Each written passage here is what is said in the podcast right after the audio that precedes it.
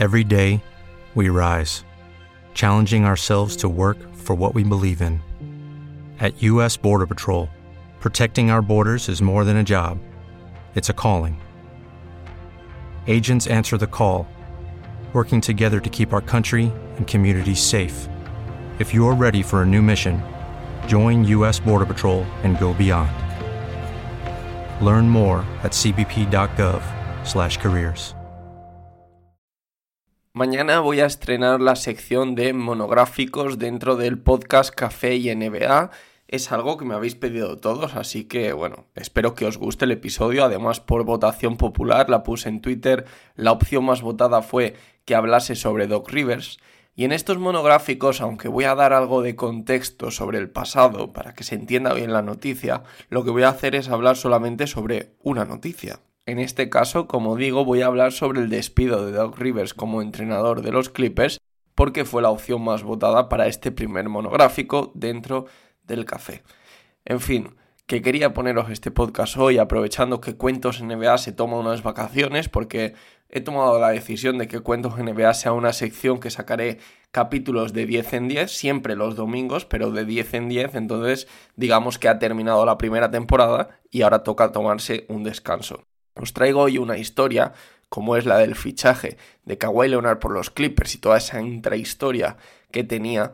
La subí ya en su día el verano pasado, la verdad es que gustó mucho y yo mismo, que fue el que, que fui el que la grabó, ni siquiera me acuerdo de la mitad de las cosas que dije, así que espero que os refresque la memoria y os dé un poco de contexto para lo que os voy a contar mañana en el monográfico de Doc Rivers.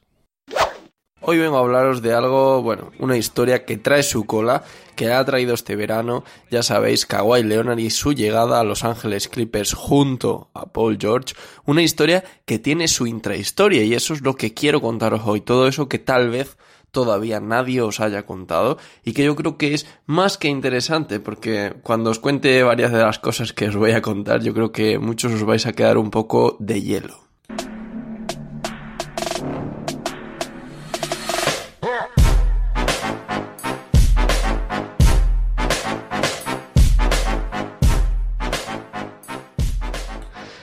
Para entenderlo bien tenemos que ir en algún punto de la historia, desconocido en fecha, en la que Kawhi Leonard se reúne con Paul George, entre sus rondas de contactos con Lakers, Clippers y Raptors. Ya digo que es difícil de situar en el tiempo.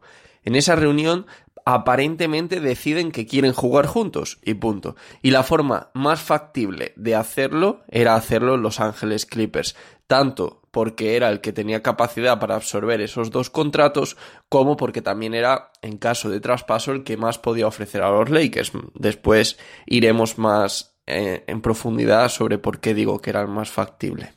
A partir de ahí, lo que ya sabemos. Paul George habla de buenas con Oklahoma, quien en su día aparentemente le prometió que podría irse de Oklahoma cuando quisiera, podría elegir cuándo quería irse. Y bueno, le pide el traspaso a Sam Presti. Los Lakers, que están totalmente fuera de juego en lo que es ciñéndonos a esta situación, ya que no tenían nada que ofrecer para hacerse con, con el traspaso de Paul George, ya que acababan de dar media plantilla en el traspaso de Anthony Davis, y me parece este un buen momento para recordar aquel rumor que salió en su día de que Kawhi y su entorno había pedido a los Lakers, habían pedido a los Lakers que no hiciera todavía el traspaso de Anthony Davis que tenían que esperar unos días. ¿Sería para que pudieran ofrecer algo por Paul George? No lo sé, pero en ese caso hubiera significado de primeras modificar el traspaso de Anthony Davis o incluso no hacerlo, que al final era un poco lo que se dijo que se buscaba con ese rumor. Lo que sí sé es que Raptors, aunque se ha dicho lo contrario, y hablo basándome en declaraciones de Masaya Ujiri, o sea, aquí no voy a entrar en rumores, nunca tuvieron opción de fichar a Paul George. Es cierto que hay un contacto, es cierto que OKC pide a Pascal Siakam para ni siquiera empezar esa negociación y fin de la historia, porque es que no hubo más historia y en ningún caso, como se publicó, Russell Westbrook estuvo en esas conversaciones ni nada. O sea, si imaginarse si los ratos no llegaban a lo que querían por Paul George, ¿cómo iban a llegar a lo que pedían por Paul George más Russell Westbrook, que es lo que se publicó? Los Raptors se levantan de la mesa en cuanto Presti dice que la única opción de que salga Paul George es mediante un acuerdo que incluya al africano. E insisto, y lo digo por segunda vez, ni siquiera se habla de incluir a Russell Westbrook.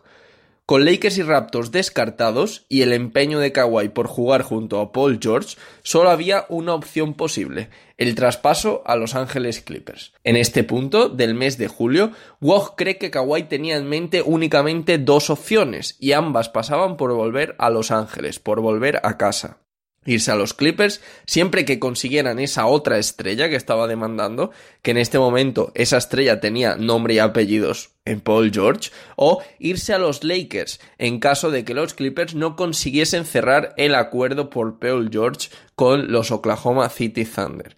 Y si os fijáis he dicho algo así como conseguir a otra estrella, y que ahora esa estrella tenía nombre, el de Paul George. Porque otra de las filtraciones que se han ido conociendo con el paso del verano y sobre todo después ya de que Kawhi Leonard firmara con los Clippers es que no existía aparentemente esa tremenda conexión entre Leonard y George por la que tenían que jugar juntos. No es que Kawhi solo le apeteciese jugar con él. En julio, Nick Fryan de USA Today publicaba que durante los playoffs Kawhi Leonard habló inicialmente con Jimmy Butler y que después también tuvo una ronda de contactos leve con Kevin Durant antes de su lesión. Cabe destacar eso. A ambos les preguntó lo mismo, si jugarían junto a él en Los Ángeles Clippers. Casi a finales de julio, NBC publicaba también que los Clippers habían preguntado a los Rockets por James Harden, y lógicamente la respuesta fue un portazo en la cara, un vuélvete por donde has venido. Después de los traspasos del último año en la NBA, y a pesar de ellos, lo último que me imagino, incluso en esta NBA loca, es que Daryl Money traspase a James Harden. Y Thatch Lowe reputadísimo periodista de ESPN, publicó un tuit a mediados de julio en el que decía que Kawhi no solo había intentado reclutar a Jimmy Butler y Kevin Durant, confirmando la información que daba en julio Nick Friday del USA Today, sino que también, bueno, a Paul George, que al, que, finalmente consiguió, también lo mencionaba, eh, constataba Lowe que en algún punto del verano Kawhi Leonard también tuvo contactos con Kyrie Irving, para que el base se uniera mediante sin Andrade, lo que finalmente hizo para llegar a los Brooklyn Nets, a los Clippers. También aparentemente hubo contactos de Clippers para intentar el traspaso de Bradley Bill. El caso es que los días iban pasando, Kawhi Leonard no firmaba con nadie y mientras unos se iban impacientando, otros se iban ilusionando. Y el caso es que los Raptors se veían descartados porque tras la euforia de las celebraciones por el campeonato, de la famosa parade del anillo, donde vimos unas celebraciones increíbles, toda la locura de la ciudad de Toronto y demás, eh, todo el mundo en ese momento pensaba que Kawhi Leonard iba a renovar, se le veía contento, se le veía muy integrado con el grupo. Y bueno, incluso las declaraciones que hacía su compañero ya en los Spurs y luego en Raptors, Danny Green, también aparentemente, pues Leonard había tenido una especie de conexión especial con Toronto. Y es que incluso eh, hubo unas declaraciones de, la, de Masai Ujiri, que es un hombre muy precavido, y decía literalmente que estaba muy confiado con conseguir a la renovación de Kawhi. Y lo cierto es que por lo pronto todo se enfría. ¿no? De, pronto, después de esas celebraciones y aparentemente con la buena relación con Kawhi, todo se enfría. A medida que pasan los días, o sea, cada día que suma en el calendario y especialmente después de cada contacto, de cada reunión con Kawhi o con su equipo, que ya os digo que fueron mínimos, unos contactos que destacaron casi por su ausencia, Ujiri y los miembros de la dirección deportiva de los Raptors tenían muy claro que ni siquiera era una opción. No, no estaban entre los planes de Kawhi Leonard. Y para muestra un botón. Cuenta John Levenberg, periodista de TCN, que es la cadena privada canadiense que sigue la actualidad del equipo y que retransmite durante la temporada los partidos de los Raptors. Ahí está este comentarista que, que me flipa, el comentarista local de los Raptors, que Ahora, pues bueno, no me sale su nombre, cosas del directo.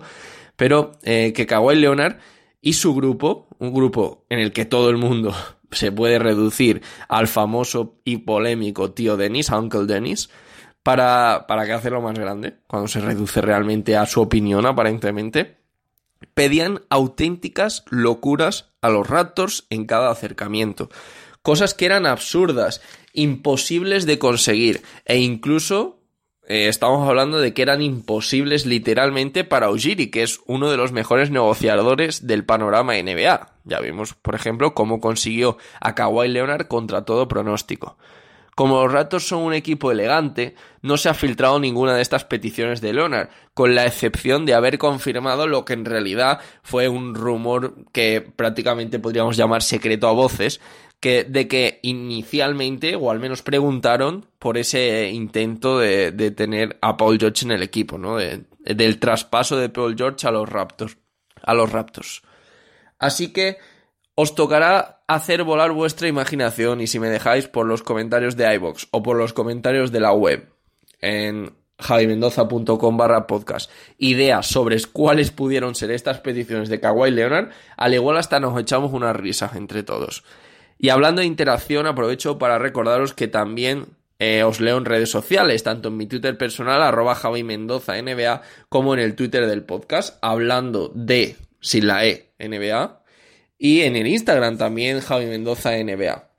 Por cierto, Kawhi Leonard se despide del que fue su entrenador durante el último año con un SMS de tres palabras. I'm going home. Me voy a casa. Como nuevo cliente de Western Union, puedes disfrutar de una tarifa de envío de 0 dólares en tu primera transferencia internacional de dinero en línea. Envía dinero a los tuyos en casa de manera rápida, fácil y conveniente. Visita westernunion.com o descarga nuestra app hoy mismo y tu primera tarifa de envío corre por nuestra cuenta. Aplican ganancias por cambio de moneda. No disponible para tarjetas de crédito y envíos a Cuba. Servicios proporcionados por Western Union Financial Services Inc. NMLS 906983 o Western Union International Services LLS NMLS 9069 85